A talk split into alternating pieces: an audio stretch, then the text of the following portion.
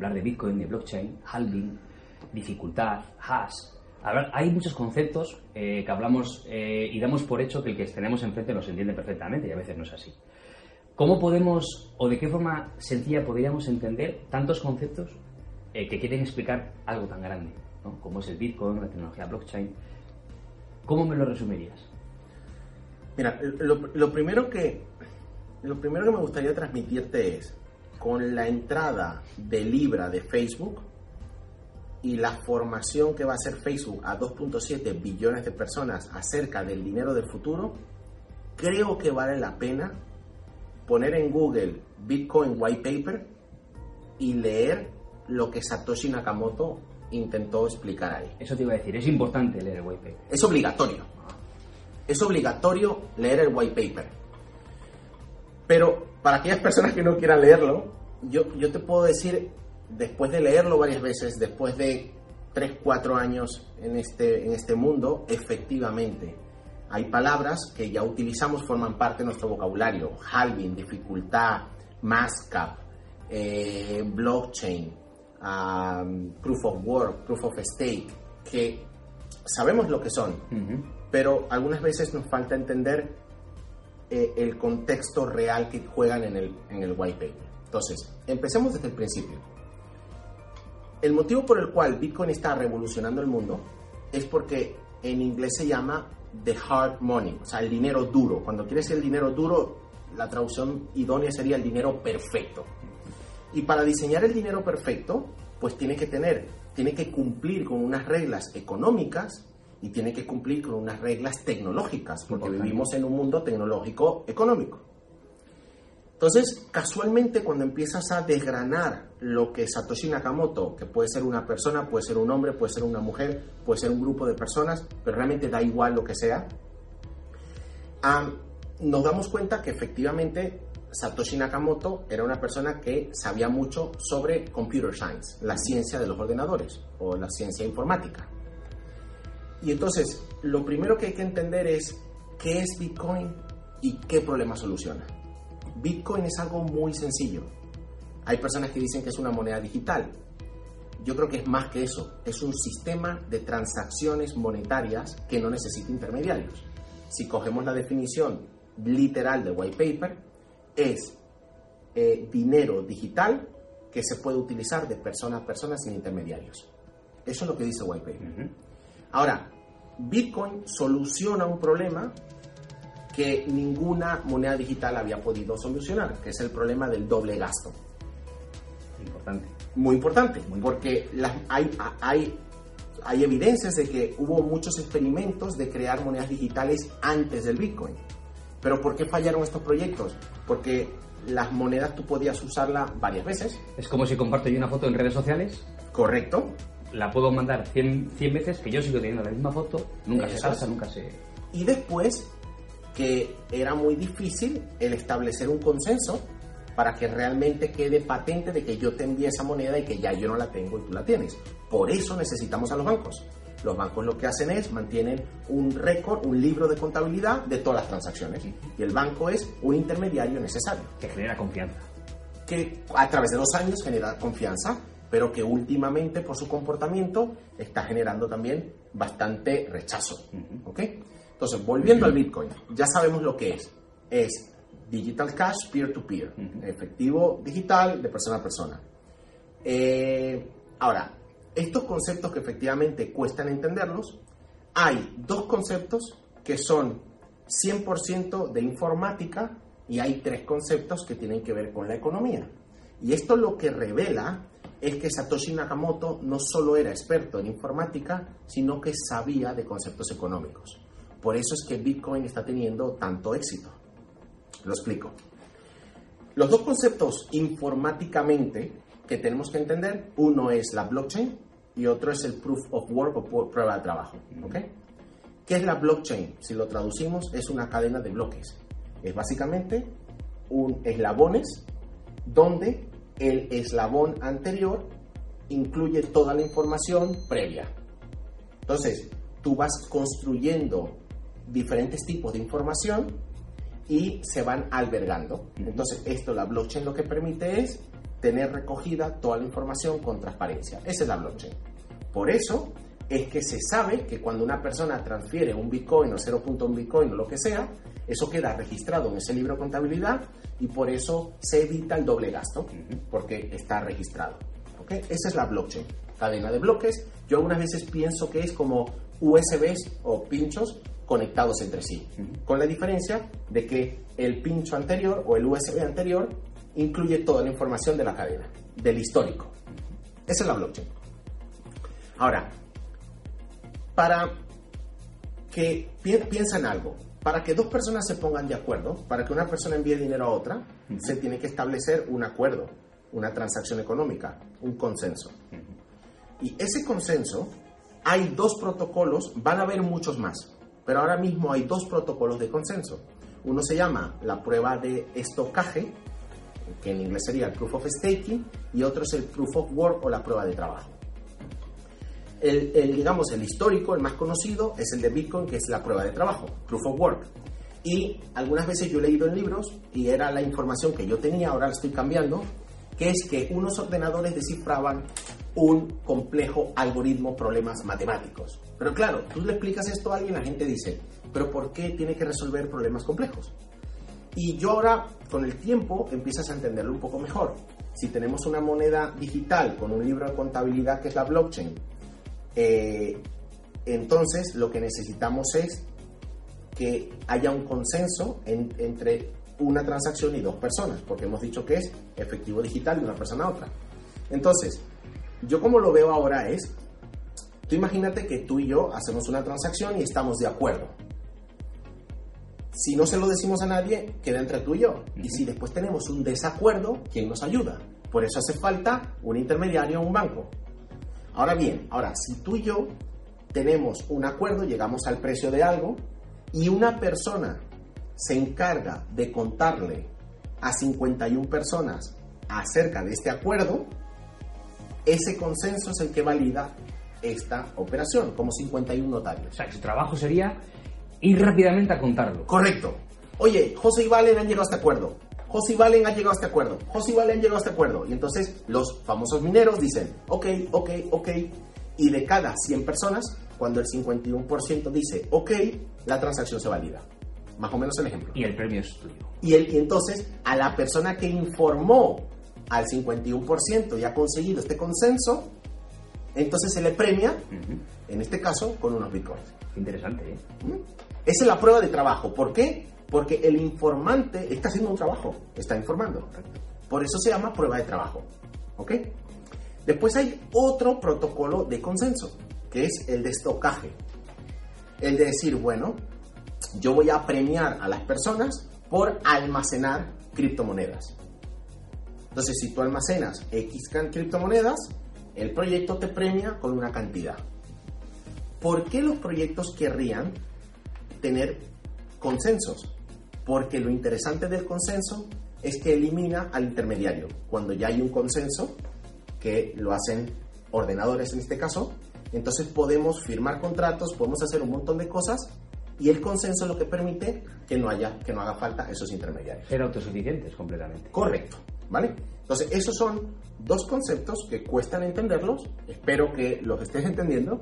Yo te haré la pregunta que te haría mucha gente. ¿Es burbuja? Vale, entonces, eh, perfecto. Déjame avanzar un poco, ¿ok? Y, te, y te respondo por qué no es burbuja. Entonces, dos conceptos informáticos. Ahora, Satoshi Nakamoto hizo algo muy interesante.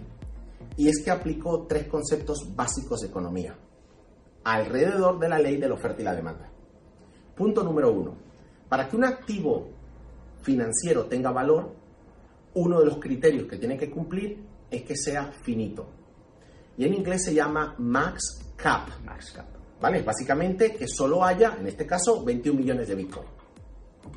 ¿Vale? Y dijo, vale, están limitados. El segundo concepto de economía, que en criptomonedas se habla muy a la ligera, que es el de halving, Básicamente es un mecanismo económico, que esto es lo que a la gente le falta entender, que lo, que dice es, si tú tienes 21 millones de apartamentos o 21 millones de coches o 21 millones de relojes y cada vez van desapareciendo, o sea, la demanda va a más y la oferta va a menos, eso empieza un FOMO, el Fear of Missing Out. Yo quiero porque se están agotando. Se me acaba, se me acaba el tiempo. Entonces, el halving, que en la traducción sería como dividir a la mitad, la gente dice, pero ¿por qué el Bitcoin se divide a la mitad? ¿Por qué pasa de 50 a 25 a 12,5? Porque Satoshi Nakamoto eh, incluyó ese comportamiento para que tuviera valor la moneda. Entonces, lo segundo es la escasez. La escasez es el halving.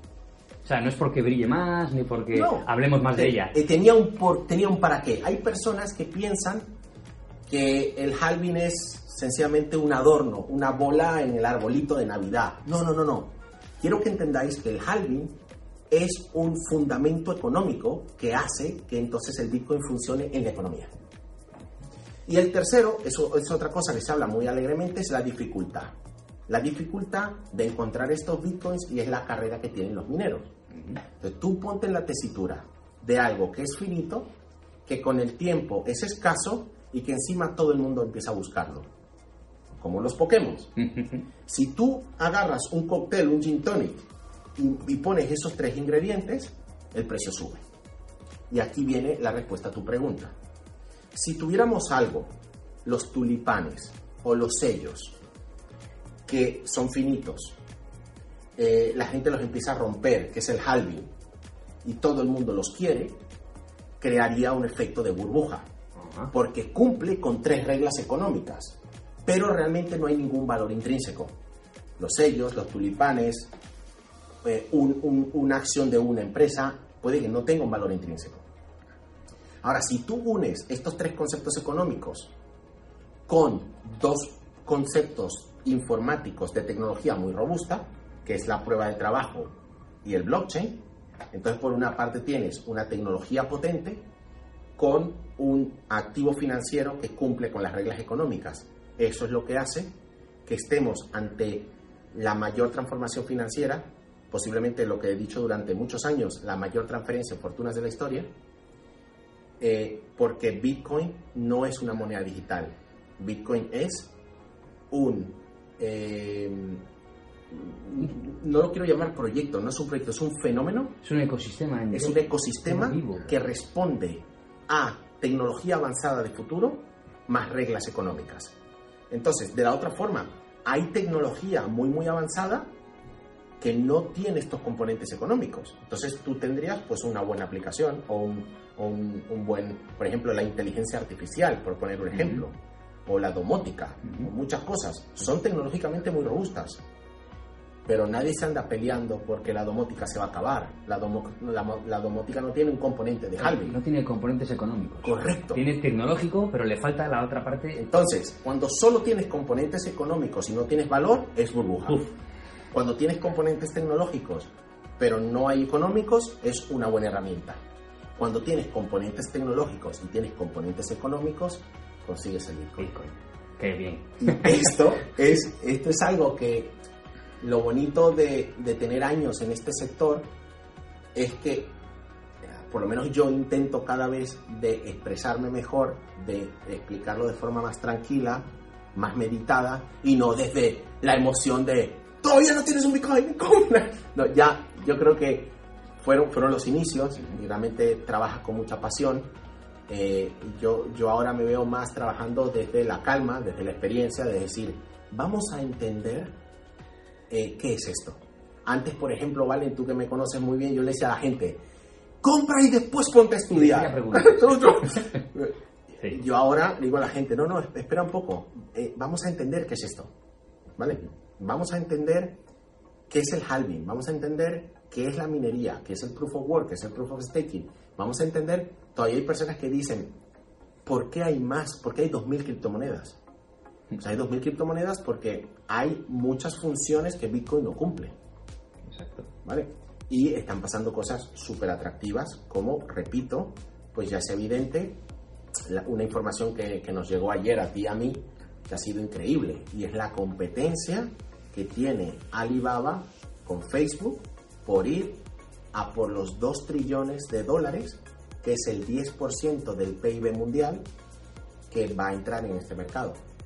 En el momento que estamos grabando este vídeo, el mercado está en unos 300 billones, que es para, para las personas que no saben, es muy, muy pequeñito.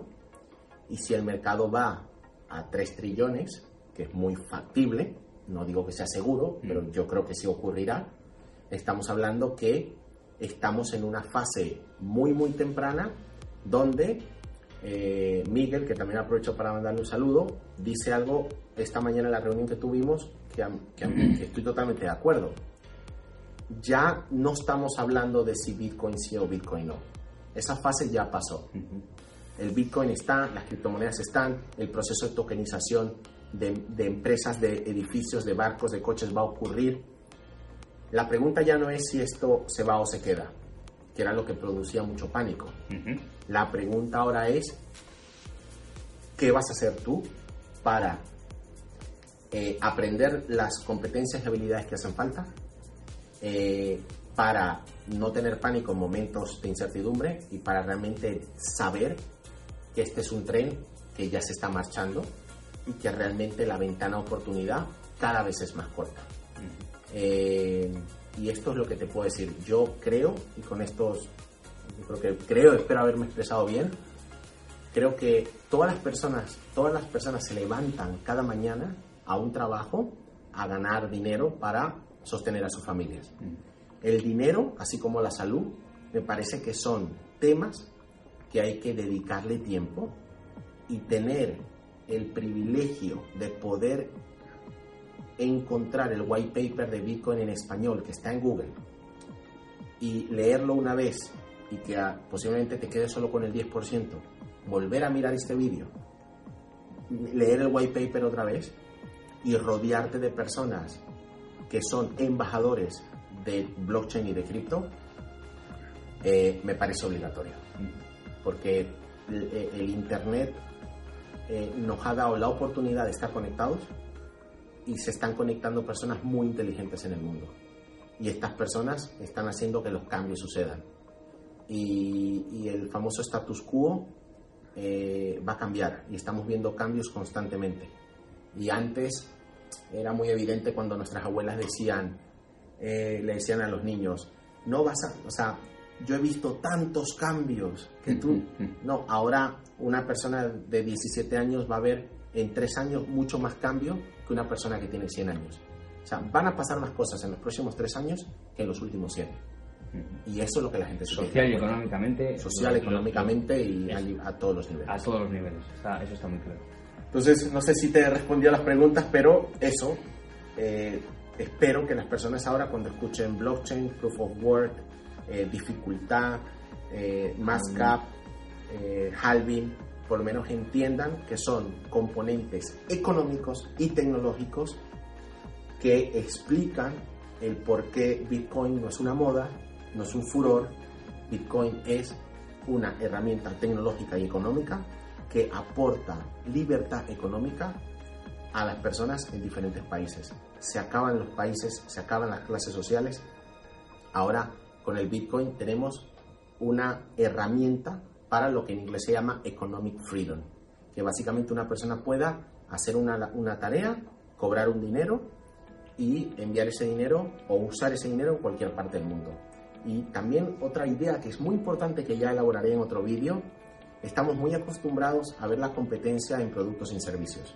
Tú tienes pues un coche Mercedes, pues sale BMW, o tienes eh, Barça y sale Madrid. Siempre estamos acostumbrados a competencia en productos y servicios. Eh, yo lavo el coche en cinco minutos, pues yo en tres. ¿vale? Lo que jamás hemos visto en la historia de la humanidad es competencia en el dinero. Y veréis cómo en el futuro habrá dinero, el, el- el dinero de una empresa valdrá más que el dinero de otra. Y esto no estamos acostumbrados. Y esto lo vais a ver. Bueno, pues nada, agradecerte tu tiempo, José. Nos ha quedado súper claro, muy ameno y, y en un lenguaje que creo que es más fácil de entender eh, acerca del Bitcoin y de blockchain y, y de por qué tiene el valor que tiene. Y de por qué tenemos, debemos de hacerle el caso que hay que hacerle a, a todo esto y leer. Sobre todo, leer. Informarse. Y, como son, y lo más importante, sentir pasión por lo que haces. Pues nada, José, un placer. Un abrazo.